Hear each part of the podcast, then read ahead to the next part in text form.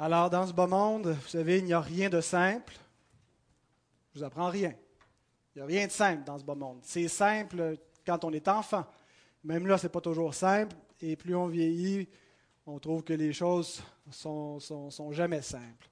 Les relations humaines font partie des choses complexes, en particulier le mariage.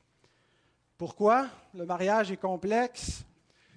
Parce que l'homme et la femme sont différents. L'homme est assez simple, somme toute. C'est la femme qui est compliquée. Bon. en fait, quand on se marie, on a un bagage différent, on a reçu une éducation différente, on a des valeurs qui sont différentes, on a des façons de faire différentes, des façons de voir différentes, et il faut garder ça uni euh, pour la vie. Et ce n'est pas toujours évident. Et je ne peux pas imaginer un meilleur secours entre mon épouse et moi que le fait que nous sommes tous les deux croyants, euh, un meilleur secours pour faire face justement à ces difficultés-là. Euh, et, notre foi commune en Dieu nous permet d'avoir un fondement commun. C'est ce qui me permet, lorsqu'il y a des, divergences d'opinion et des conflits, de citer Éphésiens 5, 22 à ma femme. Et c'est ce qui lui permet de me répondre avec le verset 20, 25 euh, qui vous savez, donc vous connaissez bien vos Bibles, qui, dit des, devoirs respectifs envers les, époux. Mais euh, ce matin, le, thème de ma prédication, c'est le mariage avec un non-croyant. J'ai lu hier avec la famille euh, le texte que j'allais prêcher ce matin. Caroline me dit Ah, c'est un drôle de texte. Alors j'ai dit Tu en parleras à l'apôtre Paul. C'est pas moi qui l'ai écrit. Et ce matin, j'ai reçu un texto d'un frère, un cher frère de l'Assemblée. Il dit Ouais, ta prédication risque d'être ennuyante. Non seulement je n'ai vraiment pas besoin d'entendre parler de mariage, mais encore moins avec un non-croyant. J'espère que tu vas faire le parallèle avec Christ et son Église pour que je sois un peu dedans. C'était Étienne. Alors faites attention aux commentaires que vous me faites parce que je pourrais les citer en chair. Mais c'était bien sûr dit avec humour de la part d'Étienne. Et probablement qu'un point d'interrogation de la part de Caroline, pourquoi aborder un tel sujet. Bien, on vit dans un, dans un monde qui est confus depuis la chute, et euh, le mariage a, bien survécu euh, pendant plusieurs siècles, euh, où l'ère chrétienne, qu'on pourrait dire, depuis que le, royaume des cieux est venu dans le monde avec l'arrivée du Fils qui a établi le royaume, et l'impact de la foi chrétienne en Occident était tel que euh, dans les valeurs judéo-chrétiennes, le mariage a toujours été assez central dans les sociétés, mais nous vivons une époque où euh, les choses commencent à changer et elles ne commencent plus juste à changer, ça change pas mal à une vitesse grand V. Euh, il y a beaucoup de confusion entourant l'homme, la femme, l'identité des genres, le mariage, la famille. On redéfinit, on, est confus. Et l'apôtre Paul faisait face à des, des, situations similaires dans sa propre culture et il recommande à Tite de prêcher la saine doctrine il lui dit immédiatement après ce que c'est que cette saine doctrine? Euh, il, décrit la famille et il décrit le mariage. Donc, je, pense que c'est important euh, de manière régulière de prêcher sur le mariage, de prêcher sur la famille, de prêcher sur ces thèmes-là qui sont contestés, qui ne sont pas clairs dans la société. Et, l'Église doit être au clair euh, sur ce que la parole de Dieu enseigne sur ces thématiques. Euh, et bien sûr, pour ceux qui ne sont pas mariés et qui ne sont pas mariés avec un non-croyant, je pense que le, message euh, sera quand même édifiant euh, pour chacun de nous, puisque ça traite également de notre rapport de manière générale avec les non-croyants, spécifiquement avec un non-croyant avec lequel on peut être marié, et en a beaucoup dans l'Assemblée dont c'est le cas. Mais également, on, a affaire avec des non-croyants, que ce soit nos enfants, que ce soit des collègues, des amis, des parents, des proches. Alors, euh, donc par extension, le, mariage, le, message s'applique aussi à ces différentes situations. Alors, je pense que j'ai bien justifié la raison d'être de mon message. Maintenant, je vous invite à ouvrir la parole de Dieu dans la première épître de Paul aux Corinthiens, au chapitre 7. Et le texte, c'est les versets 12 à 16.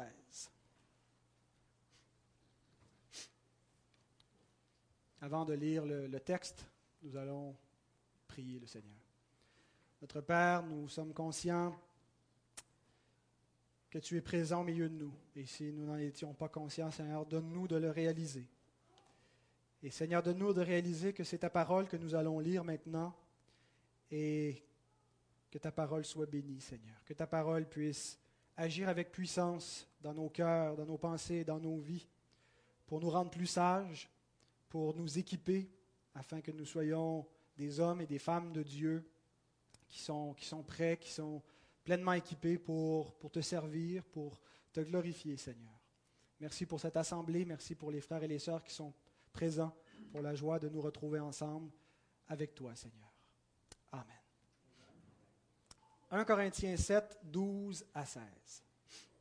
Aux autres, ce n'est pas le Seigneur, c'est moi qui dis. Et je fais tout de suite une parenthèse puisque je ne commenterai pas sur cette portion-là dans mon message. Quand Paul dit ça, il n'est pas en train de dire euh, ce que je vous ai dit avant, ça venait du Seigneur, là, ça vient de moi, c'est juste un homme, c'est un conseil, c'est optionnel. Il est en train de dire qu'il n'y a, a, pas de, de parole enregistrée de Jésus concernant le mariage entre un croyant et un non-croyant. Jésus a parlé concernant le mariage durant son ministère terrestre. Ces paroles ont été préservées par une tradition orale, éventuellement par une tradition écrite qui a abouti dans le Nouveau Testament. Mais on n'avait rien des paroles de Jésus à cet effet-là. Mais, mais, mais Paul parle en sa qualité d'apôtre, donc avec l'autorité apostolique. Il parle au nom du Seigneur, même si Jésus lui-même n'a pas commenté sur ce point-là lorsqu'il nous dit quand même parole de Dieu, puisque c'est apostolique.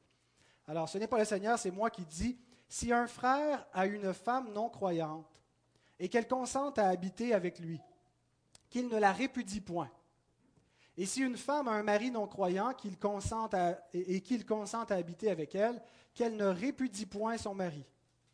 Car le mari non croyant est sanctifié par la femme et la femme non croyante est sanctifiée par le frère. Autrement, vos enfants seraient impurs, tandis que maintenant ils sont saints.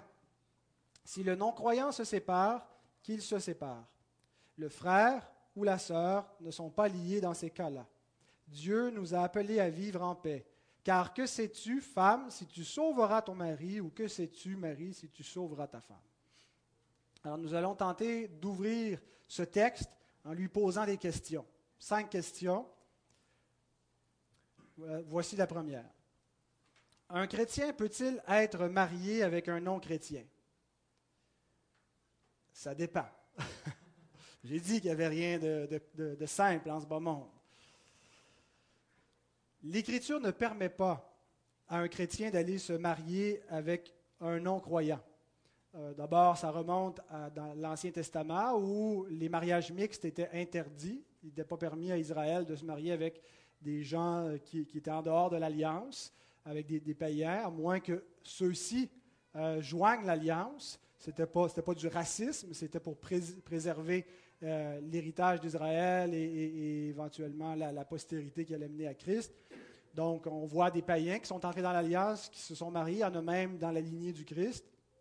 Euh, mais, euh, donc, il y a une équité générale qui, demeure avec cette loi-là, on n'est pas dans le contexte d'Israël, on n'est pas une nation, un État, c'est-à-dire, mais, le, principe de l'interdiction de mariage mixte est continué dans le Nouveau Testament, où on a spécifiquement un commandement dans la deuxième épître de Paul aux Corinthiens, au chapitre 6, les versets 14 et 15. Ne vous mettez pas avec les, infidèles. Et le mot infidèle paraît, paraît, gros, là, on dit, euh, on n'ose pas, on n'oserait pas dire, euh, parler de notre mari ou de notre femme non croyant comme d'un infidèle. Mais c'est le même mot que Paul emploie dans l'autre texte avant, dans 1 Corinthiens, qui est non-croyant. Apistos, pistos veut dire croyant ou fidèle. Euh, ça vient de pistis qui veut dire foi ou même fidélité. Donc, apistos, c'est celui qui n'a pas la foi euh, ou, qui pourrait être euh, appelé ailleurs infidèle, mais c'est le même mot. Alors, ne vous mettez pas avec les infidèles sous un joug étranger. Car quel rapport y a-t-il entre la justice et l'iniquité ou Qu'y a-t-il de commun entre la lumière et les ténèbres? Quel accord y a-t-il entre Christ et Bélial ou quelle, part a le fidèle avec l'infidèle? Donc, euh, euh, généralement, ce verset-là est appliqué pour dire qu'un croyant ne devrait pas se marier avec un non-croyant ou non plus euh, s'engager dans les affaires avec, avec un non-croyant. Pourquoi? Parce qu'ils ne servent pas le même maître et que le mariage, c'est un joug, c'est-à-dire, c'est, vous savez, c'est quoi un joug? Je pense qu'on doit dire un joug, la, bonne façon, là, mais euh, ça fait qu'éterne. On dit, on habitué de dire un joug, même si c'est une mauvaise façon de le dire. Là. Euh, et, ah, c'est pour que les, animaux travaillent ensemble. Je dois, je dois me moucher, je sens que j'ai le nez qui coule, là. je suis désolé, pardon. Et, euh, donc, c'est un, un, contrat, le mariage. Ça nous lie avec une personne et, euh, c'est pour la vie et c'est lié pour le meilleur et pour le pire, dans l'intimité, et on va devoir diriger notre vie. Et donc, l'implication est tellement grande que si nos deux vies reposent sur des bases euh, qui ne sont pas communes, si notre façon d'interpréter le monde, euh, de, prendre nos décisions, d'élever nos enfants, euh, les choix qu'on va faire, on ne peut pas les faire sur une base commune, on, s'engage vers, vers, des conflits. L'Écriture donc dit aux croyants qu'ils doivent se marier avec d'autres croyants et non pas avec des non-croyants. on a le même commandement dans 1 Corinthiens 7.39 où Paul nous dit que si une femme, une femme, et ça vaut aussi pour un mari, est liée euh, aussi longtemps que son mari est vivant, mais si le mari meurt, elle est libre de se marier à qui elle veut, seulement que ce soit dans le Seigneur. Donc, encore une fois, euh, d'un côté, on a l'interdiction de se marier avec un non-croyant, et de l'autre côté, on a la, la, prescription de se marier avec un, un croyant.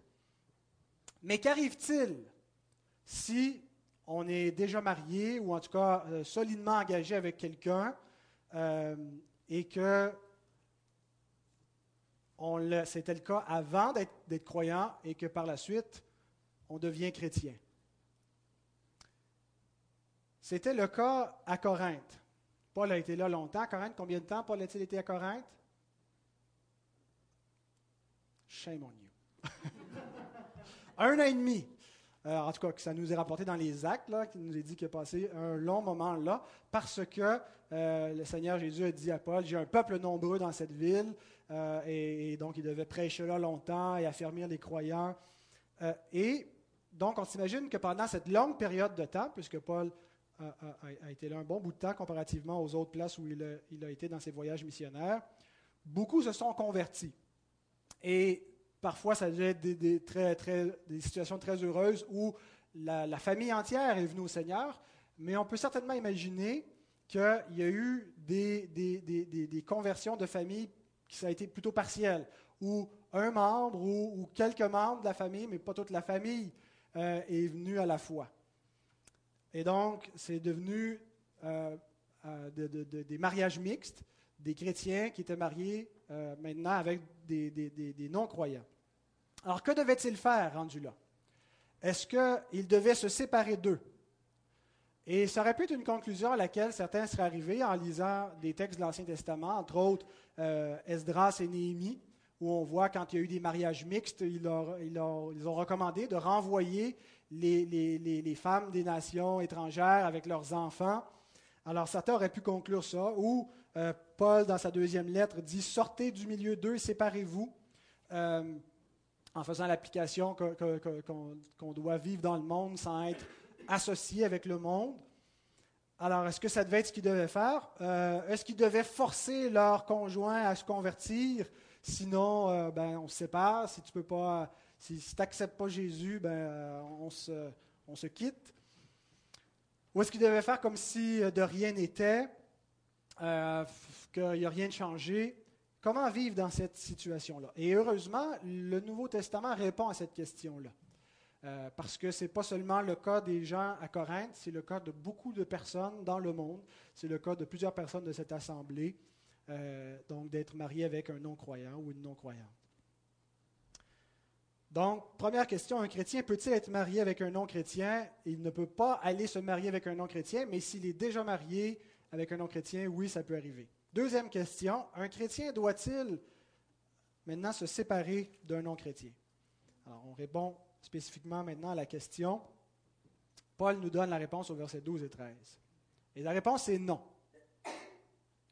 Si un frère a une femme non croyante et qu'elle consente à habiter avec lui, qu'il ne la répudie point, c'est-à-dire qu'il la divorce point.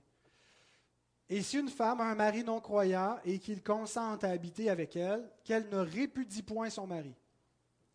Un chrétien n'a pas la liberté de rompre le mariage. Le mariage est une alliance qui est indissoluble et le fait de se retrouver marié avec un non-croyant n'est pas une raison pour dire je dois rompre cette alliance-là parce que c'est, c'est un joug étranger.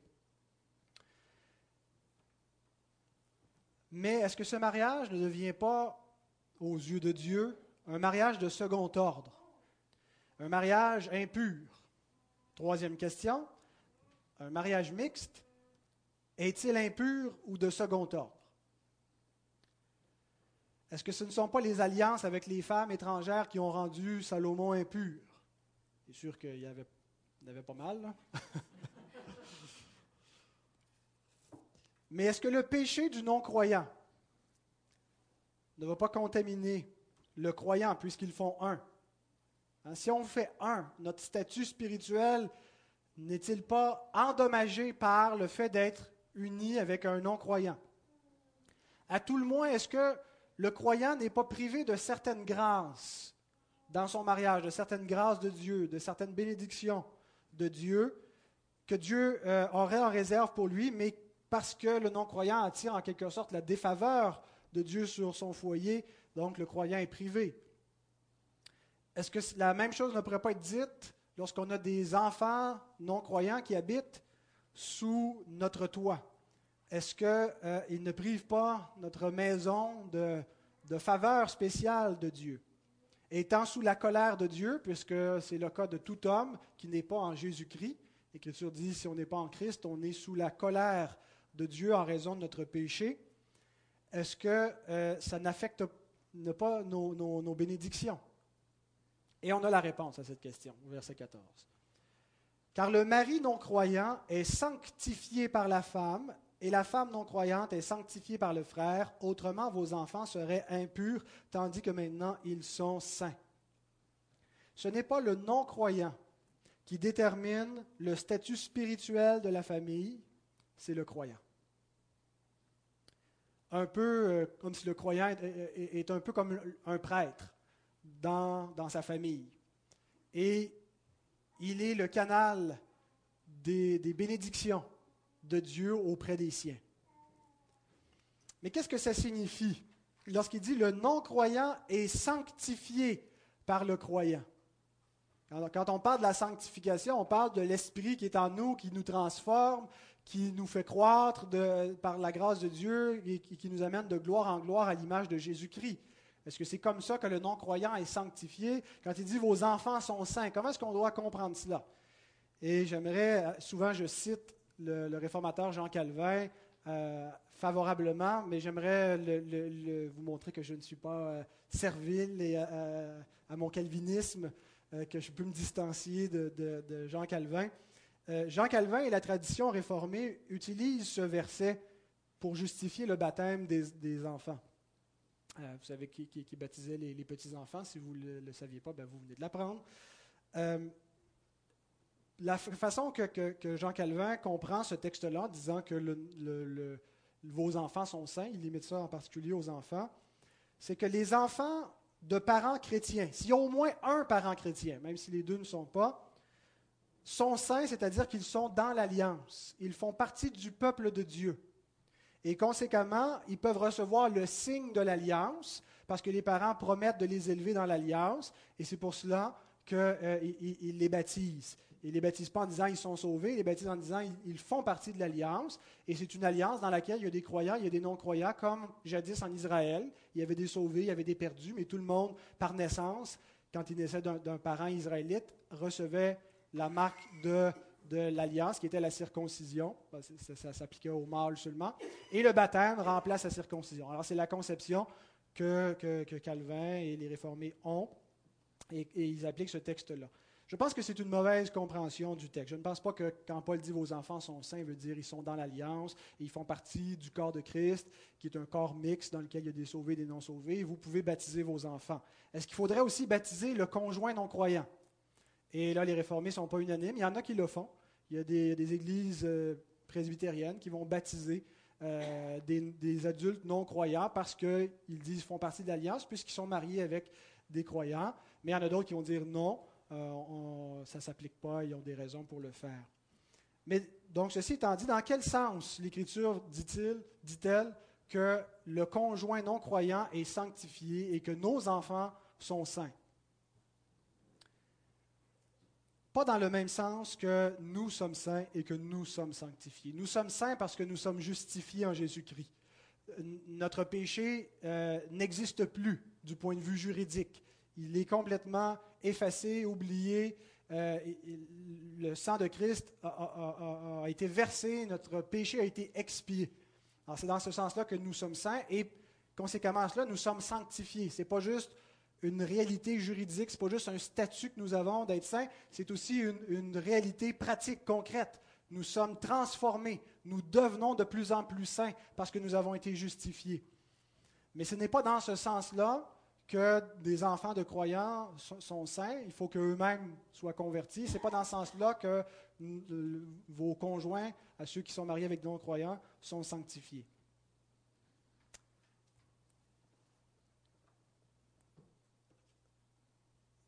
Le mot sanctifié, le mot saint, veut dire mis à part. Veut dire que euh, ce n'est pas comme le reste de ce qui n'est pas saint c'est-à-dire le reste des choses qui sont communes, euh, mais il y a un usage particulier, ils sont mis à part. Et ce que ça veut dire, c'est que ceux, euh, les, les, gens qui sont dans notre foyer, nos enfants et les conjoints non croyants, n'ont pas seulement part à la grâce commune de Dieu. tous les hommes ont part à la grâce commune de Dieu. C'est-à-dire que il y a une grâce commune que, Dieu étant sur tous les hommes, il fait pleuvoir sur les, justes et sur les injustes, et, il prend soin de tous les hommes. Mais il y a une grâce spéciale pour les croyants.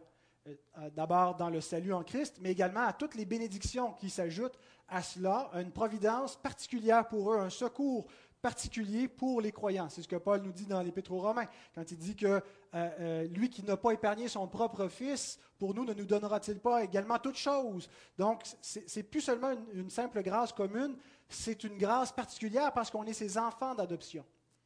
Et les gens de notre famille reçoivent un effet de cette grâce particulière-là, ce n'est pas, pas, à salut nécessairement. Ça ne veut pas dire qu'ils reçoivent le, Saint-Esprit qui est en eux, qui les console et qui les dirige, mais ils ont part à des bénédictions parce que nous sommes les enfants d'alliance. Vous savez, vos enfants, mes enfants, sont nés pécheurs comme le reste des autres enfants. Des autres enfants. On vient au monde pécheur, on vient au monde avec le péché en nous, on vient au monde dépravé, et, c'est une tristesse. Mais nos enfants, ne sont pas comme les autres enfants. Parce qu'ils sont saints, c'est-à-dire qu'ils auront, ils seront exposés aux grâces de Dieu, à un privilège que n'ont pas les enfants qui naissent de parents non croyants, que n'ont pas les autres enfants du monde, qui, n'ont pas le privilège d'entendre dès leur jeune âge la parole de Dieu et de voir devant eux un enfant de Dieu euh, et, de recevoir l'influence et de recevoir les bénédictions de quelqu'un qui prie pour eux et d'avoir donc, euh, malgré qui, qui, demeure sous la colère de Dieu jusqu'à la conversion, de recevoir une grâce plus particulière de la part de Dieu que le, reste des hommes. Et c'est dans ce sens-là que les, non-croyants avec qui nous habitons sont, euh, sont sanctifiés, reçoivent une grâce.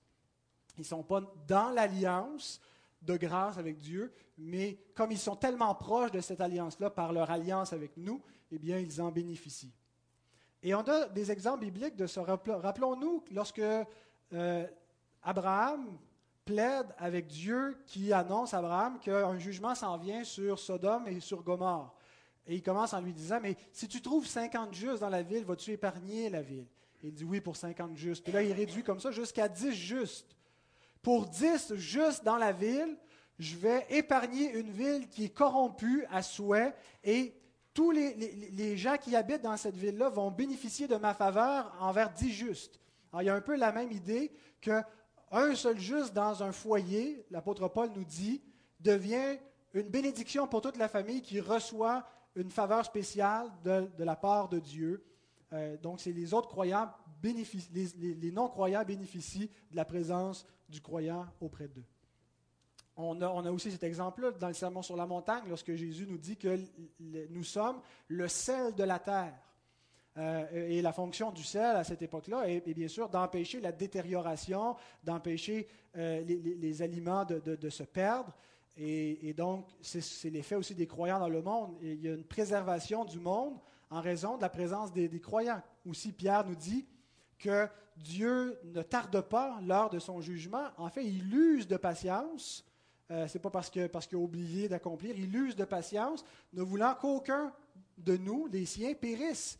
Alors, il retarde le jour de sa colère. Donc, tous les hommes en ce moment bénéficient d'un sursis dans la grâce de Dieu avant le jour de la colère à cause de la présence des croyants dans le monde.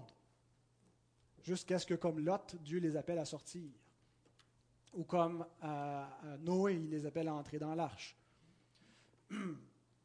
Donc, un, mariage mixte, un mariage entre un croyant et un non-croyant, n'est pas une alliance qui est dépourvue des grâces particulières de Dieu.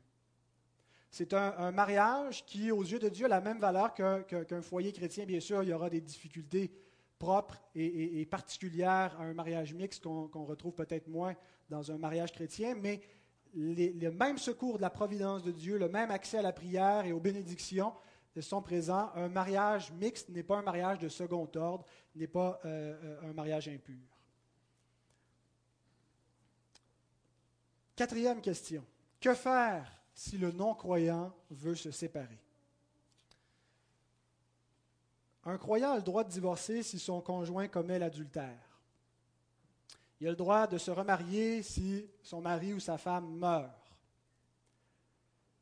Et, quand je dis qu'il a le droit de se divorcer s'il euh, commet l'adultère, il n'est pas obligé, il peut aussi pardonner et reconstruire.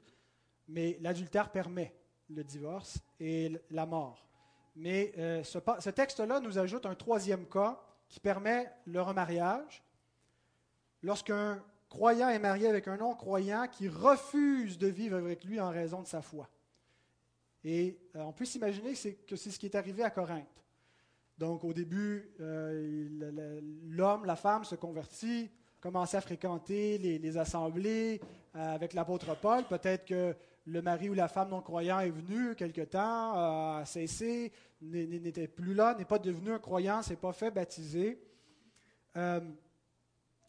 Et pensait que ça allait passer et finalement ne peut plus vivre avec la foi de son mari ou de sa femme et veut quitter.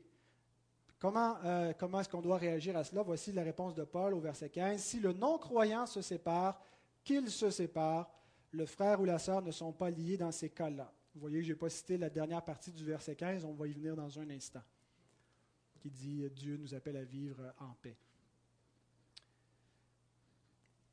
Alors au début, le non-croyant se dit, bon, c'est tout nouveau, c'est tout beau, ça va passer, ça va revenir à la normale. Mais quand il s'aperçoit que ça ne se passe pas, quand il voit que ce n'est pas juste tout nouveau, tout beau, mais que c'est pour toujours, quand il voit que ce n'est pas une petite affaire, comme, euh, je ne sais pas, je me suis joint à un club de bowling, ou, mais qui voit que ça a beaucoup plus d'impact, que ce n'est pas juste une affaire du dimanche matin, mais que c'est toute la vie de son mari ou de sa femme qui est redéfinie en raison de sa foi à Dieu. Quand ils voient que tout a changé, que plus rien ne sera pareil, certains décident de quitter. Et Paul nous dit, dans ce cas-là, le croyant n'est pas lié et il ne porte pas la responsabilité du divorce. Il ne peut pas être appelé adultère s'il se remarie. Il est libre. Dernière question. En fait, c'est une série de questions, mais c'est le dernier point. Puis-je espérer que ma femme ou mon mari devienne croyant? Dois-je tout faire pour le retenir s'il veut me quitter, dans l'espoir qu'il sera sauvé, ou le laisser partir? Que dois-je faire pour favoriser son salut? L'apôtre Paul, après avoir dit qu'il se sépare, le frère ou la sœur ne sont pas liés dans ces cas-là, ajoute, versets 15 et 16, Dieu nous a appelés à vivre en paix. Car que sais-tu, femme, si tu sauveras ton mari, ou que sais-tu, mari, si tu sauveras ta femme? Il y a premièrement l'interprétation négative de ce que ces deux versets veulent dire, qui est peut-être la plus naturelle, la lecture la plus naturelle du texte et la plus répandue chez les commentateurs, les commentateurs bibliques. Alors, l'idée est la suivante. Paul est en train de dire de ne pas retenir, euh, euh, de tenter inutilement de retenir le conjoint ou la conjointe non croyant qui veut se séparer. Parce que ça va provoquer des disputes et que nous sommes appelés à vivre en paix et non pas dans la chicane. Alors il dit, s'il veut se séparer, qu'il se sépare. Et là, on peut imaginer le frère ou la sœur qui dit, oui, mais Paul, s'il s'en va, il est perdu. Il risque de jamais devenir croyant. Il, faut qu'il reste. Il faut qu'il entende la parole. Il faut que, que je le retienne. Et Paul répondrait, Que sais-tu, femme, si tu sauveras ton mari? Que sais-tu, frère, si tu sauveras ta femme? Tu n'es pas appelé à le sauver, mais à vivre en paix. C'est probablement pas la lecture que vous préférez. C'est celle que fait John MacArthur, dans, ou si vous préférez euh, John MacArthur, pour ceux qui ne comprennent pas l'anglais. Euh, donc, l'idée, euh, tu le laisses partir, Dieu ne te demande pas de le retenir, il te demande de vivre en paix. Tu n'as aucune garantie qu'il va être sauvé. donc, ta priorité, ce n'est pas d'essayer de, de, sauver un mariage mixte, mais de demeurer, euh, de vivre en paix et le reste appartient à Dieu. Il y a l'interprétation positive qui va exactement dans le sens inverse. En disant Dieu nous appelle à vivre en paix, le sens n'est pas laisse-le partir, tu ne dois pas insister, ça va provoquer de la chicane, tu dois vivre en paix, mais plutôt tu dois chercher l'unité dans ton mariage, la réconciliation, tu dois être prêt à trouver la, paix de ce mariage et à, faire le combat pour qu'il y ait, cette, paix entre vous. Dieu t'appelle à vivre en paix. Parce que qui sait si Dieu ne sauvera pas ta femme ou ton mari? Jusque-là, ça va, mais cette interprétation-là devient un petit peu plus difficile à réconcilier avec ce qu'il dit juste avant. Qu'il se sépare. le frère ou la sœur n'est pas lié en pareil cas, mais essaye de sauver ce mariage parce que peut-être que Dieu va, le sauver. Ça semble contradictoire. Ma compréhension est un petit peu entre les deux positions. Alors, je, soumets tout cela à votre bon jugement et vous mettrez ça en, prière, mais alors voici ce que, je comprends de, ce que Paul nous dit. Je ne pense pas que Paul est en train de nous recommander d'aussitôt baisser les bras si le non-croyant veut, quitter, ben, qui se sépare, bon débarras, euh, tu, peux, continuer ta vie en paix, tranquille. Je ne pense pas que ce soit ce que Paul veut dire.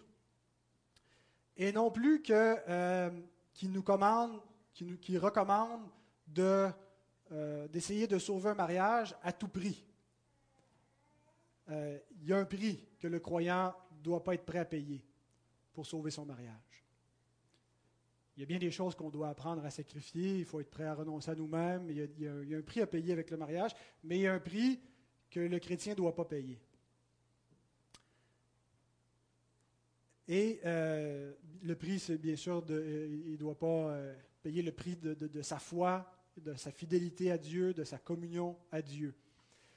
Et je pense que l'idée dans, cette dernière portion du texte, ce que Paul est en train de dire, il recommande au frère et à la sœur, mariés avec un non-croyant, de s'en remettre à Dieu totalement, comme dans le reste du passage. On lit le verset 17, il dit seulement que chacun marche selon la part que le Seigneur lui a faite. De, s'en remettre à Dieu, d'accepter les circonstances de notre vie et euh, notre but premier comme chrétien, c'est de demeurer fidèle à Dieu de vivre en paix avec Dieu, avec les commandements de Dieu. Ça devient la première priorité lorsqu'on devient un croyant. De lui obéir. Et si malheureusement le coût pour cela, pour le désir qu'on a de marcher avec Dieu, d'être en règle avec Dieu, d'aimer Dieu et d'obéir à ses commandements, si le coût c'est notre mariage, et que, cela ne, plaise à Dieu, qu'il en soit ainsi, mais qu'il en soit ainsi. C'est ce que Paul veut dire. S'il doit partir, eh bien, euh, qu'il se sépare, si on doit en venir à cela. Ce n'est pas ce qu'on souhaite, mais si c'est le prix à payer pour le croyant, qu'il soit prêt à payer le prix.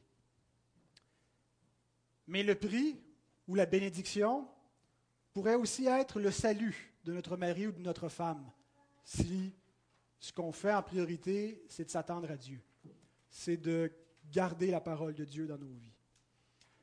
Notre appel, c'est d'être fidèle à Dieu, le reste lui appartient. Le salut de notre mari ou de notre femme non croyant appartient à Dieu et non pas à nous. Le mariage dans lequel on se trouve, un mariage mixte, appartient à Dieu également. Notre rôle est bien sûr de chercher l'unité de ce mariage, mais en priorisant la fidélité à Dieu. Comment nous allons... La seule voie envisageable pour le chrétien pour sauver un mariage, c'est la voie de l'obéissance à Dieu. Et les résultats de cela appartiennent à Dieu, qu'ils soient agréables ou désagréables. Et je pense que cette lecture-là est, tout à fait euh, bonne lorsqu'on la rapproche d'un autre texte parallèle. Euh, c'est l'apôtre Pierre qui nous dit dans 1 Pierre 3, 1 et 2, Femmes, soyez de même soumises à vos maris, afin que si quelques-uns n'obéissent point à la parole, ils soient gagnés sans parole par la conduite de leurs femmes, en voyant votre manière de vivre chaste et réservée. Qu'est-ce que cela nous dit? Ça nous dit qu'un témoignage cohérent, le témoignage d'un croyant, mais un témoignage cohérent à Dieu, de fidélité envers Dieu, qu'on on ne fait pas le contraire de ce qu'on dit, est très persuasif et que c'est un instrument que Dieu utilise pour amener des gens à lui. Vous savez, Dieu sauve les non-croyants en utilisant la folie de la prédication, la prédication de l'Évangile. Personne ne peut être sauvé sans entendre l'Évangile. Bien sûr, il faut croire. Mais Dieu utilise également l'Église qui est une lettre écrite. Il utilise nos propres vies, notre témoignage. Euh, et, combien de personnes ont été converties en voyant, en plus d'entendre ou avant d'entendre? Et, donc, ce n'est pas seulement euh, de, verbaliser l'Évangile qui va amener quelqu'un à l'Évangile, mais c'est également de vivre l'Évangile, de vivre conséquemment la vie chrétienne, une vie euh, chaste et réservée, une vie euh, qui, est consacrée à Dieu, une vie qui reflète l'amour de Dieu, la sagesse de Dieu. Et cela a un effet très persuasif chez les gens et c'est un, instrument que Dieu peut utiliser pour sauver un mari ou une femme qui n'est pas chrétien. La pire chose qu'un croyant peut faire pour essayer de gagner un non-croyant, c'est le compromis. C'est d'essayer de lui vendre la vie chrétienne en essayant de lui mettre ça d'une manière qui pourrait être acceptable selon ses standards et ses critères de non-croyant. Lui présenter un évangile qui n'est pas trop dérangeant, un évangile qu'il peut accepter, de, baisser les standards. Vous savez, un évangile qui ne conduit pas à la repentance et à la conversion à Dieu est un faux évangile. Et, l'Église est parfois coupable de, faire cela également en essayant d'attirer le monde par les choses qui plaisent au monde. Moi, je me souviens qu'avant d'être chrétien, puis que j'allais à l'église, j'essayais d'amener mes amis en leur disant qu'il y avait des, de belles jeunes filles à l'église et qu'il y avait de la bonne musique et de la batterie et de la guitare. De leur vendre des choses agréables. Non. Ben, il y en a qui sont venus, mais ils ne sont pas restés. Bien sûr, Dieu utilise même nos faibles moyens et, il pourrait euh, utiliser ce, cette mauvaise démarche et que certains viendraient, ils seraient touchés par l'Évangile. On ne veut pas du tout limiter Dieu. Mais le compromis en particulier euh, va être un, un, obstacle majeur pour conduire quelqu'un à la foi. Vous savez, on pourrait faire la réflexion suivante en se disant, euh, je ne peux pas embrasser pleinement les voies du Seigneur, suivre vraiment les commandements de Dieu, euh, garder vraiment sa parole dans ma vie parce que mon mari ou ma femme ne l'acceptera pas. Et c'est un faux raisonnement.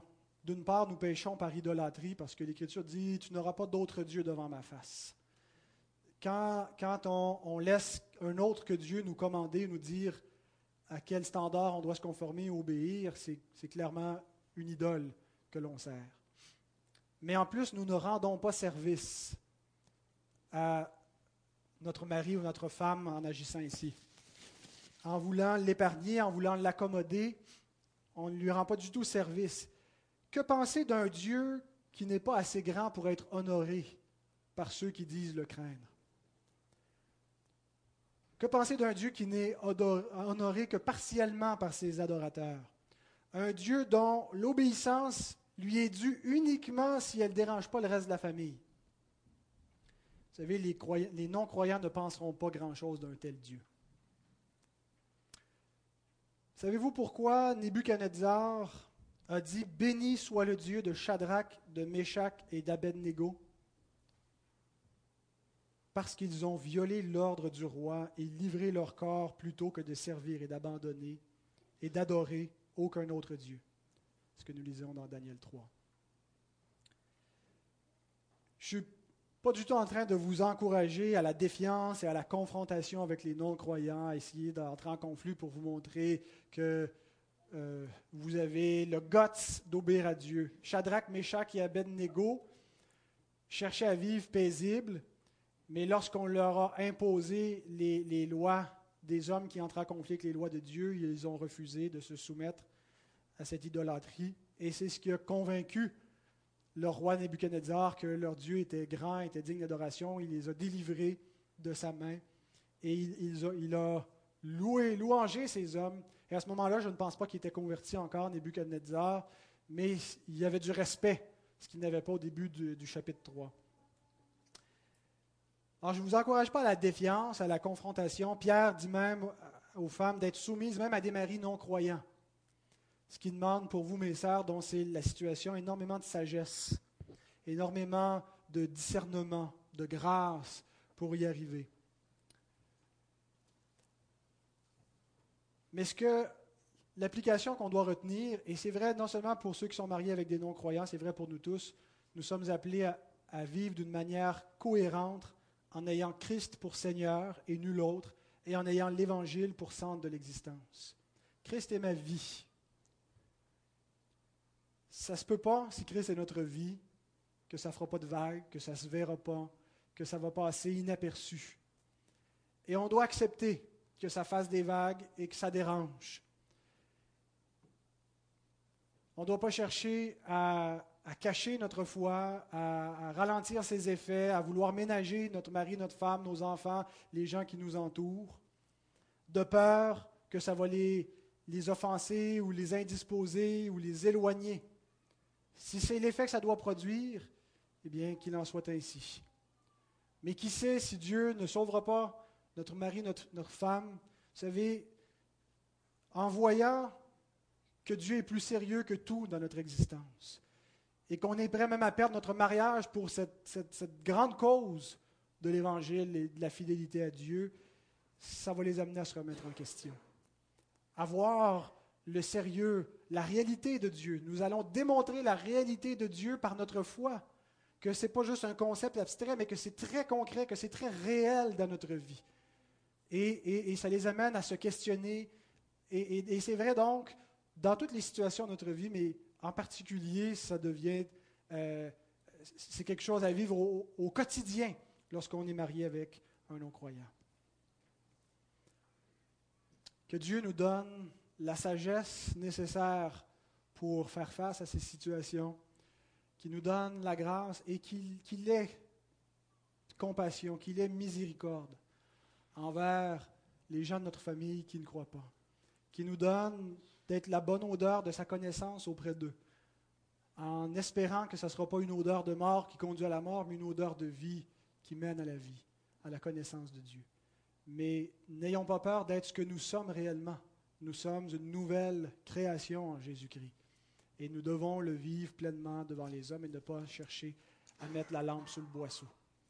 Que le Seigneur nous accompagne, qu'il bénisse sa parole dans nos vies, qu'il nous donne la grâce de mettre ses paroles en pratique. Amen.